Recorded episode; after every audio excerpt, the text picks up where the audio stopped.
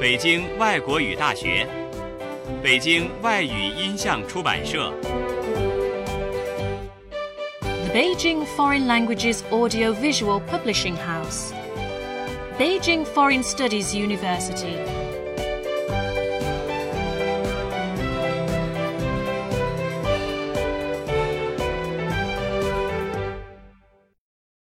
新维度英语九学生用书 New Notion English 9 Student's Book Unit 1 Cat or Dog 1. Listen and learn. Need more space. Don't like to be alone. Don't eat much. Love treats and toys. Stay indoors most of the time. Walk him twice a day. Need to go outside for a walk. Play during the night. 3. Listen, read, and learn. If I have a dog, I will name him Teddy. I will walk him every day. When he gets bigger, he will need more space, and I will spend more time walking him. Dogs need to go outside for a walk at least twice a day. It is very important for their health. I will talk to him and play with him even at home because dogs don't like to be alone. If I have a cat, I will name her Furball.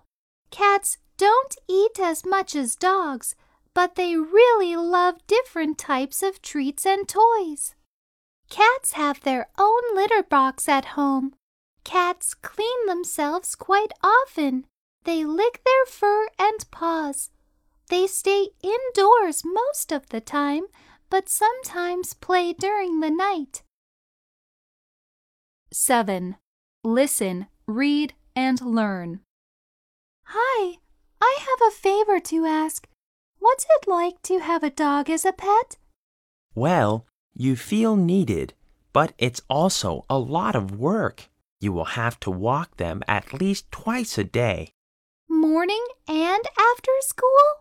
I just joined the basketball club and I have practice every day. I'll have to walk them very late in the evening. Maybe your family can help.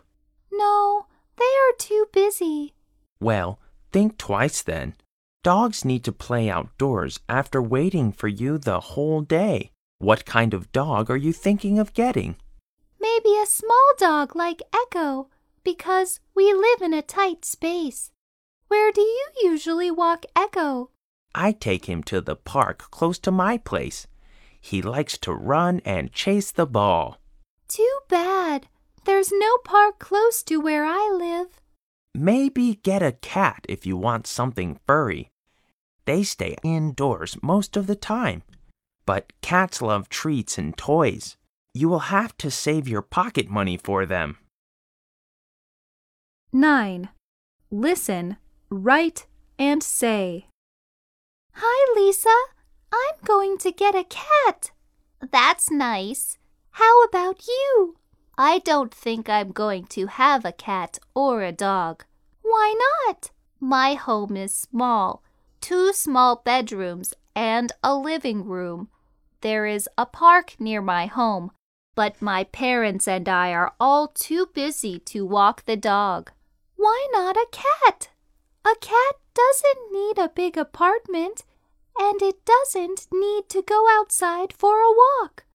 Yeah, but my mom doesn't sleep well at night. She can't sleep if a cat plays during the night in the house. Also, I don't have extra money to buy treats and toys for it.